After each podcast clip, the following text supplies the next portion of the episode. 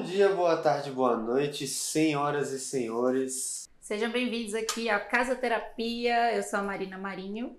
Eu sou o Iago Tarangino e eu nunca fiz uma sessão de casa terapia. O que, que é uma sessão de casa terapia, Marina? Então, a ideia do Casa Terapia veio com a minha relação com a minha casa. Eu não tinha uma relação tão legal com a minha casa por conta de eu ser arquiteta. Eu sou arquiteta, daí eu achava que as pessoas queriam que a minha casa fosse assim, criavam expectativas sobre a minha casa. E várias vezes eu ia, fazia um projeto para o cliente, renovava, reformava a casa dele inteira e ficava lindo, incrível. E às vezes eles falavam: Nossa, eu imagino como deve ser a sua casa. E eu pensava que a minha casa era velha, que não tinha assim nada assim muito novo, muito diferente. E isso mexia um pouco com é, a minha autoestima até, era meio abalada, sabe? Acho hum. que é um pouco daquela questão do síndrome. Qual que é o nome? Síndrome do impostor. síndrome do impostor. Acho que eu tinha a síndrome da impostura. Porque eu achava que eu tinha que ter uma casa perfeita porque eu sou arquiteta. E aí eu fiquei num conflito com a minha casa um tempo até que eu comecei a fazer terapia. aí muda tudo. Aí a vida começou a mudar. Comecei a fazer terapia e aí é, eu comecei a perceber o que que eu gostava, o que que era meu. E assim, a minha casa, ela é a casa que eu nasci. Então tem um ah. simbolismo emocional nela, das minhas lembranças da infância, da minha família muito grande assim. Mas ela é uma casa antiga, ela é uma casa mais velha. E eu não, não, tive, não tive condição assim de fazer uma puta reforma ainda. Ainda? eu tenho a vontade de fazer uma reformona, trocar o piso. Ela já tá até precisando de algumas coisas. Uhum. Mas eu não tinha assim. Eu senti um pouquinho de vergonha às vezes. Até porque quando eu mudei para casa, eu tinha móveis que eu ganhei que era da minha tia-avó. É, então, assim, não combinava exatamente com as coisas que eu tava ganhando, assim. Eu tive que me virar com o que eu tinha. Uhum. E às vezes eu olhava e ficava pensando, nossa, né? Se eu pudesse escolher, não seria o que eu escolheria. E essa relação é, da vergonha da casa, o fato de eu ser arquiteta.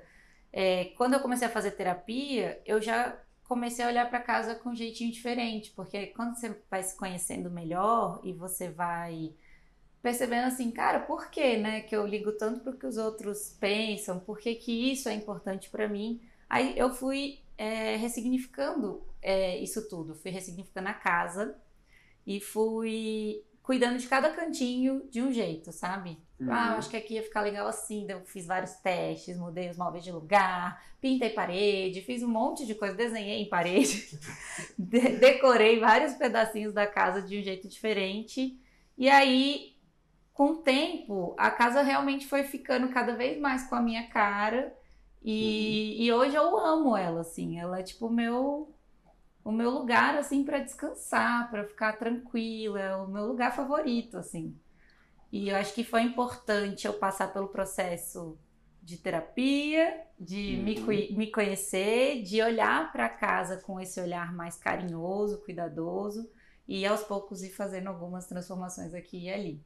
Então hoje, é, e até porque eu tenho experiência como arquiteta, eu acho que as pessoas precisam se conhecer melhor para poder é, explorar isso na casa delas. E aí conseguir fazer o melhor projeto, fazer um projeto mais é, a cara delas. Que, mais íntimo, né? Mais íntimo, mais assim, feito sob medida para você, sabe? Uhum. E, e aí, para mim, hoje não faz sentido pensar na casa só com arquitetura, sem a conexão emocional. Uhum. Que é um processo que é junto, né? Sim, e assim, vamos ser bem realistas, né? Uma pessoa que acabou de sair da faculdade, ela não vai ter dinheiro para reformar uma casa. Exato. Sabe? Ela não vai ter esse dinheiro. Aliás, é, muita gente vai pro aluguel, né? E aí no aluguel você não vai fazer uma puta reforma, né? Você vai fazer, vai pintar uma coisinha, vai arrumar outra você não vai conseguir fazer aquela reforma é, que a gente chama de Pinterest, né? Que é tipo uhum. perfeita, gigante, usando um monte de coisa de nova, cinema. de cinema. Não vai. Então, se a gente ficar olhando muito lá para essa reforma dos sonhos, a gente acaba não vivendo hoje, né? Que é uma coisa que a gente trabalha muito em terapia. Você não criar essa ansiedade é, da expectativa lá do futuro, do medo do futuro também, uhum. e não ficar apegado ao que era antes, porque as coisas mudam, elas envelhecem, é, às vezes param de funcionar e você tem que trocar. Então, existe um equilíbrio ali que você precisa achar para viver o presente. Exatamente. Quando a gente quer viver muito no futuro ou no passado, a gente é, acaba deixando a nossa vida do presente caída, né? Meio, meio desleixada, assim. E suga a nossa energia. É. Porque, querendo ou não, a casa é o nosso templo, né? Uhum. Tipo, as coisas que a gente costuma fazer para recarregar a energia, que é dormir, uhum. comer é, e tomar banho, fazer higiene pessoal, essas coisas, a gente faz a, maioria das pessoas faz em casa, não é que todo mundo faz, mas acho que a maioria. Uhum. E aí, se você não prepara a sua casa para te receber e, e, te relaxar na hora que você vai precisar para recarregar energia para o dia seguinte, uhum. é, você não vai criar essa relação de carinho com a casa e aí talvez você não se sinta de fato em casa. que é a pior da, das situações, né? A pior das hipóteses Exatamente. Aí. E como é que foi sua relação com a arquitetura? Você, você começou nela e hoje você tem uma visão muito melhor para com relação a isso, né? Ao design de interiores, a, a, ao interior nosso também, né? Junto, junto com o interior da casa. Mas como é que foi a, o teu processo com a arquitetura? Oh, é, quando eu saí assim para o mercado de trabalho, que eu saí da faculdade, os únicos projetos que apareceram foram de interiores. Uhum. É, na faculdade a gente não é o grande foco, assim. É, a gente faz pouca coisa de interiores, eu aprendi mais nos estágios mesmo. E eu me identifiquei muito. Uhum. Porque eu me, eu me conecto muito rápido com as pessoas quando elas chegam e trazem as emoções, o que, que elas querem. E aí, quando elas vêm, às vezes, empolgadas com um sonho, eu quero uma casa assim, assada, eu rapidinho me conecto e consigo criar alguma coisa ali para ela. Aliás, quando eu não me conecto, são os projetos que eu tenho mais dificuldade de me relacionar, porque eu preciso sentir que a pessoa está é, ali conectada comigo e que ela está trazendo as coisas realmente do que ela quer. E isso para mim sempre foi muito legal. É, é um trabalho em conjunto, né? É um trabalho em, é colaborativo. Uhum. Não é, é, Eu digo assim, o cliente ele traz as coisas. Se ele não trouxer, eu não vou conseguir criar algo para ele. E quando a gente está falando de casa, eu quero criar algo para ele. Porque é pessoal. Porque é pessoal. E eu quero que ele olhe para casa dele e fale: Nossa, sério, você aqui é o lugar mais perfeito do mundo. Uhum. É isso que eu quero. Então, quando eu estou projetando, eu penso mais nisso. É, mas voltando à questão da relação né, com a arquitetura. É. A minha relação é meio de amor e ódio. é porque assim, eu acho que eu já amadureci muita coisa. Mas quando eu saí né, para o mercado, e aí veio os, os projetos de interiores, e, e, vinha muito essa questão das, das, pessoas às vezes pedirem um projeto e não quererem pagar o valor do projeto, sendo que elas iam gastar muito mais na obra, não reconhecer o valor mesmo de um projeto. E eu ficava muito frustrada, assim, com isso, sabe? Falava, nossa, tipo, ninguém reconhece o valor de um projeto, que absurdo e tal. Ficava indignada. indignada. E aí, é, uma vez saiu uma pesquisa, já faz uns anos, acho que foi em 2015, mais ou menos, falando que 85% dos brasileiros não contratavam arquiteto.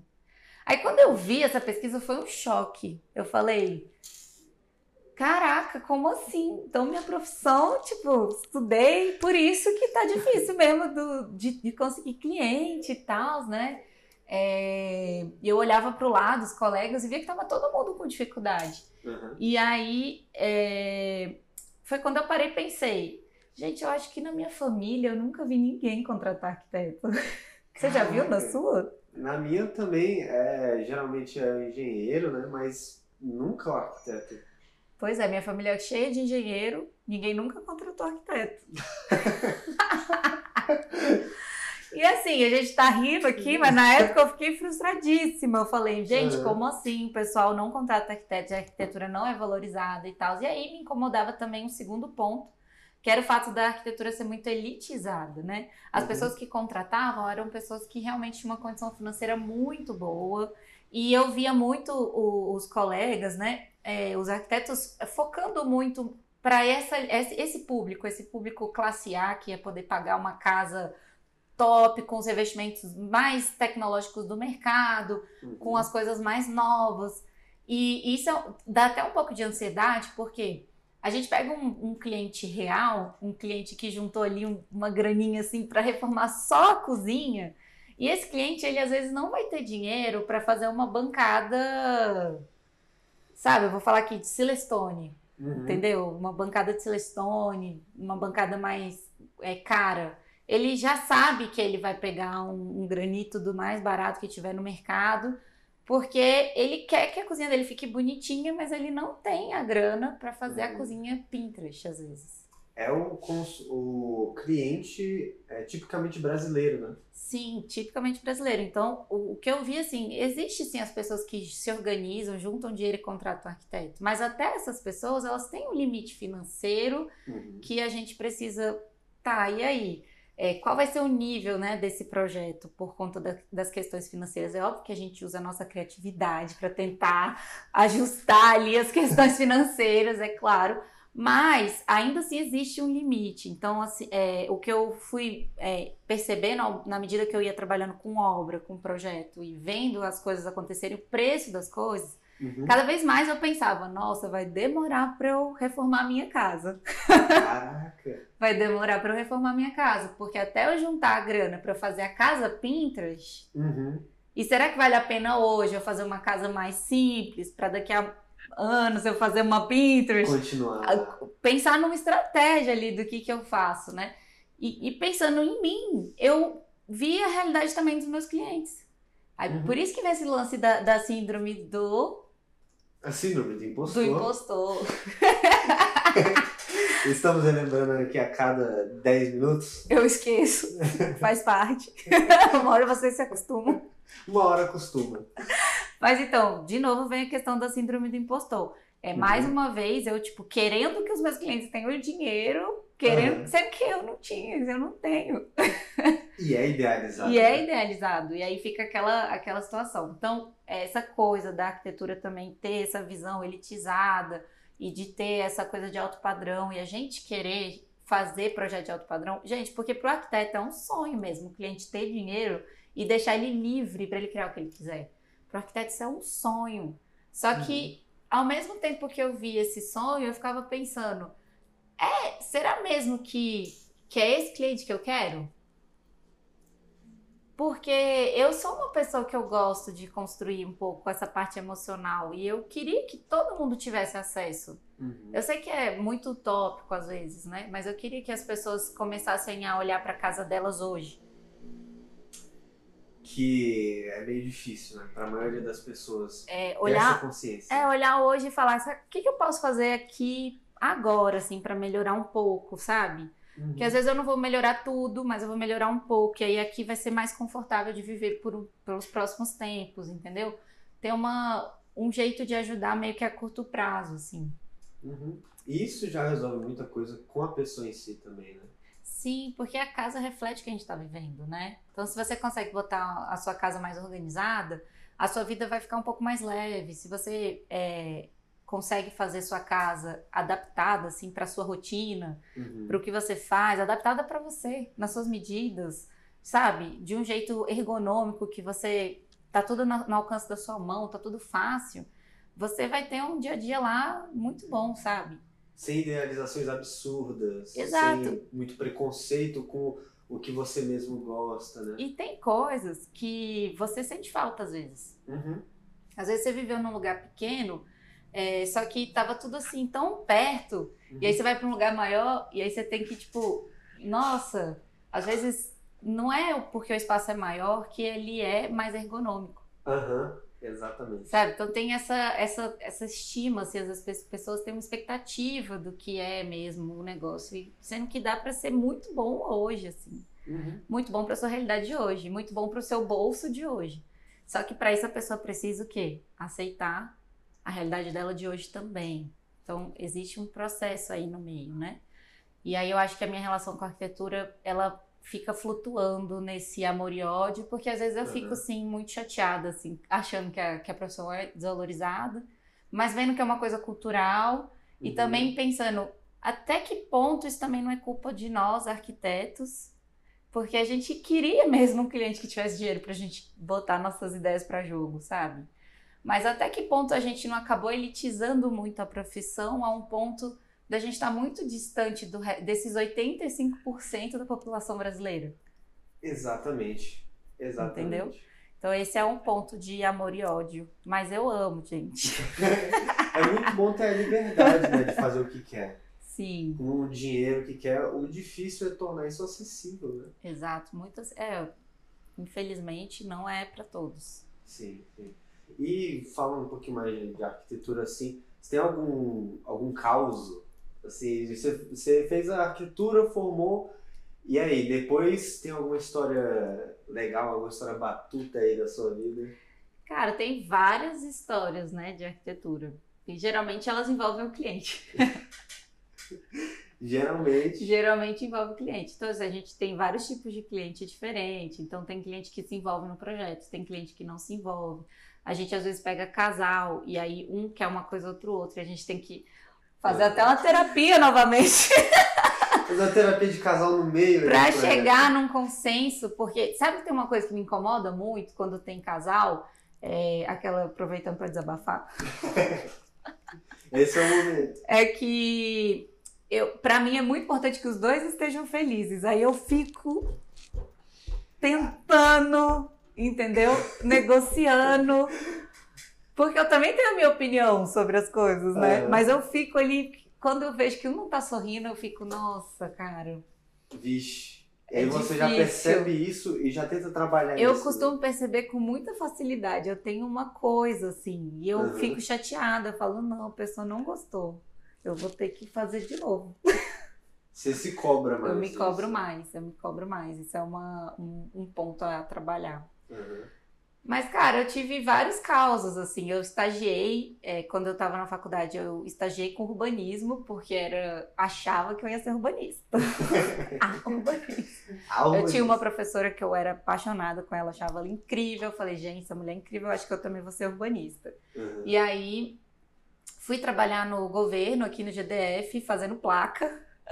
Fazendo placa? fazendo placa de urbanismo e Aonde que foram as placas? Tem todo o plano piloto, as Oceas a Norte. São as placas de pedestre mais que eu trabalhei. De você estar aqui, nas, em toda a superquadra tem. Que massa, ué, essas placas foram boas. Ah, pois é, elas foram pensadas para a Copa, Aham. quando ela foi aqui no Brasil. Faz tempo, gente. Faz um tempinho. Faz tempo que eu estagiei. É, e aí eu no processo de trabalho lá eu vi muito como funcionava algumas questões da parte urbana da cidade Uhum. e aí eu dei uma leve desencantada. Achei legal trabalhar com as placas e tal. Quando eu passo por uma eu falo, gente, eu que fiz. Eu que fiz. Mas, mas é, depois eu falei, não, eu acho que eu preciso testar as outras áreas. Aí eu fui para uma holding que trabalhava com hotelaria. Então a gente fez projeto de resorts. Foi muito legal porque eu aprendi a fazer detalhamento, projeto de piscina, é, interiores, hotéis e cara. Ah, Foi, da foi um aprendizado do caramba, assim. Esse, esse estágio valeu. Esse E eu fiquei valeu. dois anos lá, então foi muito bom pra mim. Aí quando eu saí, já comecei a trabalhar com meu pai. Uhum. E meu pai tem uma construtora, uma pequena construtora familiar, né, a Planarte. E ele começou com a minha mãe. E aí quando eu saí, eu já. eh, Ele falou: Filha, você vai trabalhar comigo agora, Uhum. né? Não tem jeito. Fiquei com medo no início, mas depois. Nossa, hoje eu sou muito grata, assim. Aham. Porque ele foi um fofo, cara. Acho que nem eu esperava. não porque eu não achava que ele era fofo, mas é porque eu pensei, nossa, será que a gente vai brigar muito trabalhando juntos? Só que eu acho que isso aproximou a gente, Uhum. Conectou mais a gente. E ele foi muito paciente e muito apoiador, assim, o tempo inteiro. Eu fiquei muito insegura. Acho que a gente sai da faculdade gente- e eu já saí para trabalhar com ele, pegar projeto, aí eu falava, gente, mas eu consigo, sabe? será? Tá, eu estagiei, tá, trabalhei, mas será? E aí ele Uhum. falava, você consegue, e o que você não conseguir, você me fala, porque aí eu te ajudo. Ai, que massa. E aí isso foi muito foda, assim. Eu acho que eu. Ele me encorajou muito, sabe? A pegar tudo que aparecia. Aí eu comecei a fazer, aprender a fazer coisa. E eu via que ele ficava feliz também quando via que eu, que eu tava, tipo, fazendo e tal. E a gente. Foi, meu pai foi assim. Ele é tão importante na, na, minha, na minha vida, Uhum. mas também na minha carreira, que eu não consigo imaginar, assim, nenhuma conquista minha sem pensar nele, sabe? Eu sou muito grata. Ah, que massa. Momento fofo. Foi, pô, papito. Então, desde o começo ele tava te apoiando. Sempre. Aliás, foi ele que me fez fazer arquitetura. Caraca, como é que foi isso? Porque eu. Na, facu... na, na ensino médio, né? Ensino médio, fase lá que o pessoal começa a focar na vestibular, vestibular, vestibular. Uhum. Só que quando eu fui pro ensino médio, eu fui para uma escola que era muito difícil e eu tinha muita dificuldade. E aí eu comecei a tentar estudar mais para ver se dava alguma coisa, se melhorava as notas e tal. E eu sempre fui uma criança criativa que desenhou muito, pintou muito, que adorava artes. Minha mãe é era uma ar- artista incrível, assim, é, surreal. E eu sempre acompanhei muito ela em tudo. Então eu era muito artista. Aí Uhum. chegou no ensino médio, teve essa coisa de vestibular, ter que estudar e eu não conseguia acompanhar muito bem a escola, então eu parei de desenhar. Eu Uhum. nunca mais desenhei, pintei nada. Passei três anos crua, assim. Caramba. Aí quando chegou no terceiro ano, o pessoal falou, tem que escolher a faculdade, eu falei, e agora? Uhum. Tipo, eu não faço ideia do que eu quero fazer. Daí eu, ah, eu gosto de matemática, acho que eu vou fazer, eu acho que eu vou fazer engenharia. Meu pai é engenheiro, vou falar com ele, né? Falei, pai, acho que eu vou fazer engenharia civil, o que, que você acha? Aí meu pai, nossa, nada a ver. Aí falou, filha, você é arquiteta, com certeza. Você sempre gostou de artes, você sempre gostou de desenhar. Não, faz arquitetura, vai por mim. Você leva jeito, você gosta, você gostou, não tem nada a ver sem fazer engenharia civil, nada a ver. Caraca. Aí eu fiquei ainda meio confusa, confiei nele, mas fiquei assim. Ele tem razão, eu gosto de arte. Ele falou: você gosta de detalhezinhos, você gosta de coisinha. Não, Marina, qual a chance de você ir fazer engenharia? Aí eu falei: tá, você tem razão, acho que realmente eu gosto das artes. Eu tô afastada, mas eu gosto. Uhum. Aí ele. Daí eu comecei a estudar as possibilidades de faculdade mais artísticas, assim, né? E aí eu me interessei por desenho industrial. Uhum. Aí também cheguei lá, não, pai, eu acho que não vai ser arquitetura, não, vai ser desenho industrial, porque eu queria ser a diferentona. Aí meu pai falou, filha, não faz desenho industrial, faz arquitetura. Porque se um dia você quiser se especializar e focar na carreira de desenho industrial, você pode sendo arquiteta. E ao Uhum. contrário, não. A arquitetura é um curso mais amplo.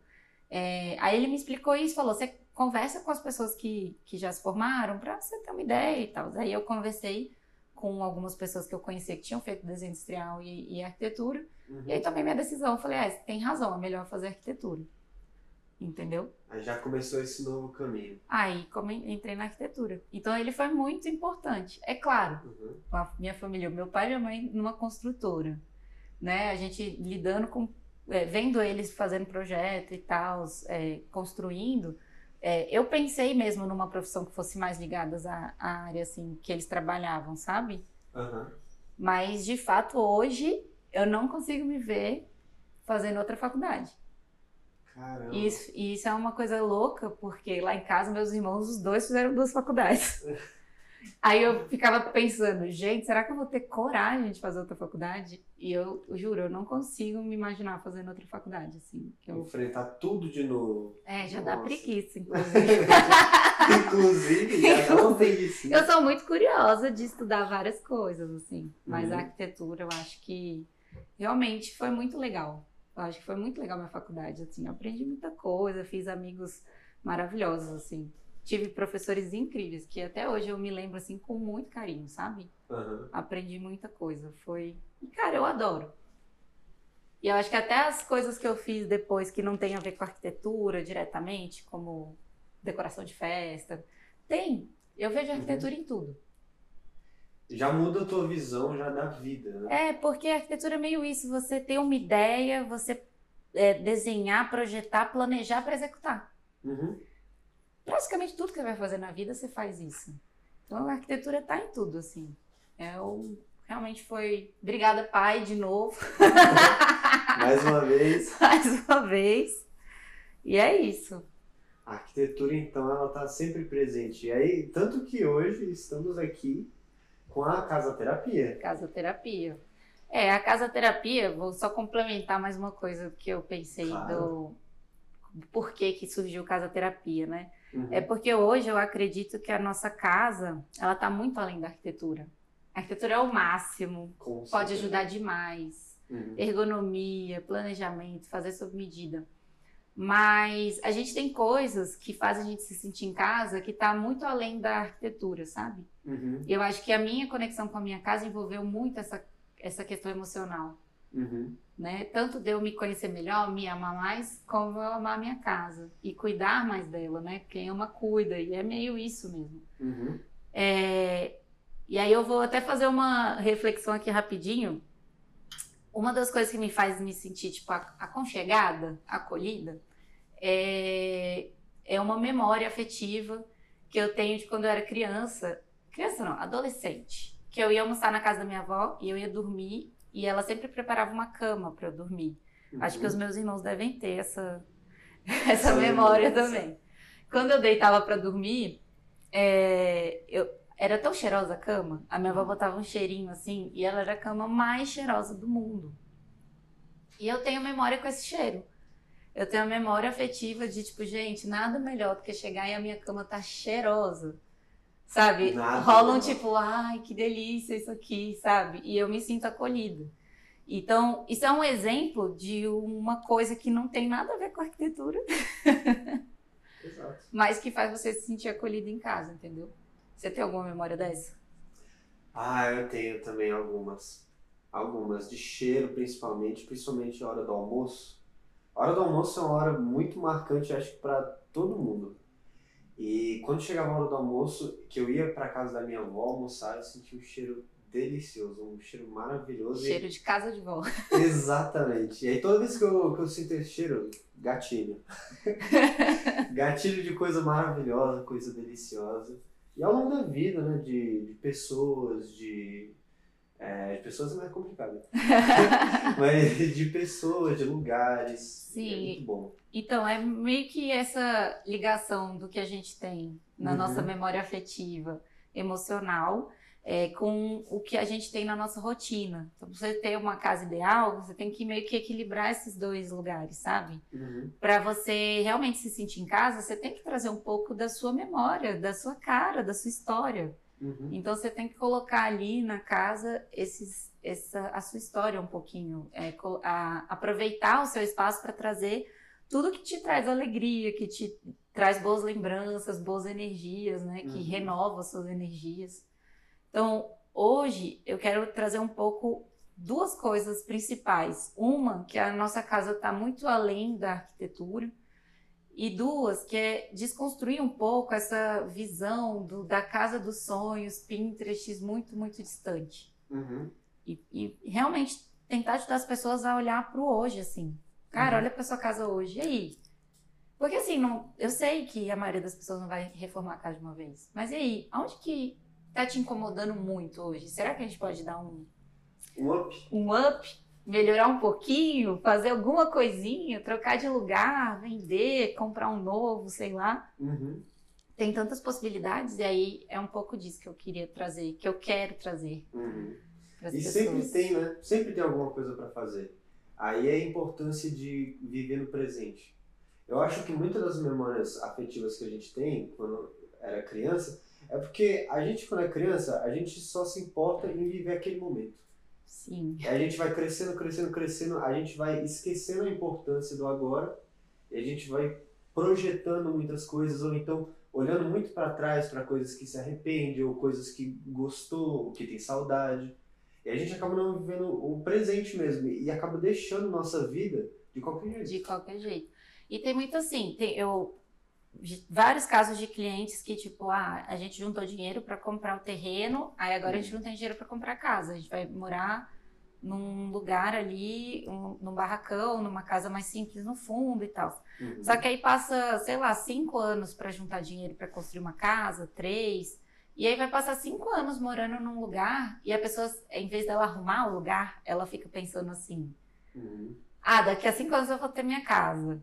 Ah, daqui a cinco anos eu vou ter minha casa. E muita Uhum. gente que mora de aluguel faz isso, muita gente, tipo, daqui a cinco anos, tipo, é como se a pessoa se hum, proibisse de ser feliz naquela casa enquanto a outra não chega, sabe? Exatamente. E, e eu acho que é isso, é um processo também de apego e desapego das coisas, apego dessa ideia do futuro. E Uhum. desapego também, às vezes, de móveis. Eu já trabalhei com clientes também muito apegados a, a móveis antigos. Uhum. Então ele falava assim, tipo, ah, eu quero uma casa aqui super. é, eu quero uma casa acolhedora que os meus filhos gostem de usar. é, eu quero fazer uma churrasqueira, não sei o que e tal. Aí eu, ah, legal. É, então a gente vai poder tirar essa parede, porque aí vai ter que tirar esse móvel. Ah, esse móvel não pode sair. Aí, aí- e tudo bem ter o apego e a Uhum. parte histórica. Só que às vezes a gente precisa fazer umas concessões. Exato. Porque para funcionar é, na rotina, vai ser melhor às vezes tirar alguma coisa dali, ou trocar de lugar, ou fazer alguns remanejamentos. E a pessoa também tem que abrir um pouquinho a cabeça dela para isso, sabe? Uhum. Para ressignificar as coisas, entender que às vezes deu o tempo daquilo ali. Uhum. Que faz, faz muito. Uma coisa é você ter uma casa para uma pessoa sozinha, uma para um casal, uma para um casal com filhos pequenos, Uhum. depois um ca- com filhos adolescentes. Exato. Depois, depois um casal de idosos. Pensa, é uma evolução de vida que a casa, o ideal é que ela vá acompanhando essa evolução, porque a sua rotina muda, Exato. entendeu? Tudo muda. E aí é ok, você não vai toda vez reformar uma casa do zero quando a sua fase de vida mudar. Uhum. Isso não vai acontecer. Ela vai acompanhando um processo. Né? Exato. Então, se você projeta muito lá no futuro, você não vive o hoje, não cuida hoje, não arruma hoje. E para você arrumar do jeito perfeito, você tem que se conhecer muito. Você tem que se conhecer, conhecer sua rotina, conhecer o que você ama, o que você não ama, saber o que, que realmente faz você se sentir acolhido, quais detalhes que, que trazem essa lembrança gostosa, o que, que é a cara da sua família, se você tem coisas mesmo que são super importantes, o que, que, que é super importante para você na sua casa. Uhum. São esses os pensamentos que eu tento buscar para tentar construir, às vezes, um projeto mais afetivo, assim, Aham. mais conectado. O que faz a diferença e o que não tá fazendo a diferença. né? Exatamente. São detalhes, gente, detalhes. E até para viver no. para projetar coisas para o futuro ou ficar lembrando de coisas, você precisa sempre usar como comparação presente. Então, Sim. outra importância enorme de você sempre estar no presente, estar vivendo o agora. né? Exatamente. Considerações finais nossas, Marina. O que, que você acha? O que, que eu acho? Ah, gente, conta pra gente também o que vocês acham, porque é nosso primeiro episódio. Está aqui inaugurando essa ideia maluca da Casa Terapia. Maluca ou não, é com bom coração. É, exatamente. É aquele toquezinho de, de maluquice, mas que faz parte ali do processo que é muito direto e muito Sim. bonito. Muito bonito. Eu tenho, eu sinto assim que eu precisei passar por uma reforma interior Uhum. para conseguir expor um pouco também da- das minhas questões. E aí, aos poucos, quanto mais eu conversava, eu percebia que era questão de muita gente. Então, eu espero que, se algum colega arquiteto estiver escutando isso aí, que Uhum. me conta se você também sentiu vergonha da sua casa por ser arquiteto. Exatamente. Se achou que tinha que ter a casa perfeita, que nem eu. É, e pessoas que estão aí sofrendo com a sua casa ou não se sentindo em casa, cola aqui em nós, que a gente vai sempre trazer aqui umas reflexões para vocês pensarem aí em como melhorar a convivência e a casa, a rotina, tudo que vocês puderem relacionados à casa. Relacionados à casa.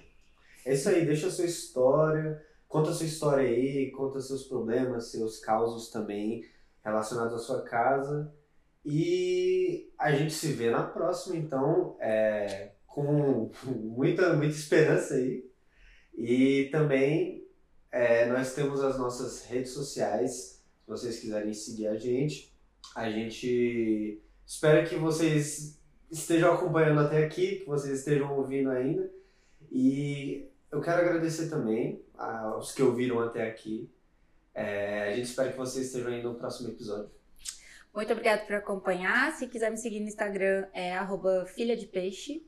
E se quiser me seguir no Instagram, é arroba tarangino. Nós somos muito legais e a gente tem Instagrams é, muito dinâmicos e muito divertidos. Às vezes até aleatórios. Às vezes até aleatórios. Mas é isso, muito obrigado, gente, pela presença de vocês. E por escutar até aqui, né? Exatamente. Pessoal, se quiser arrumar a casa, lembra que tem que começar por si. Tem que começar arrumando ali você mesmo. Até mais. Valeu!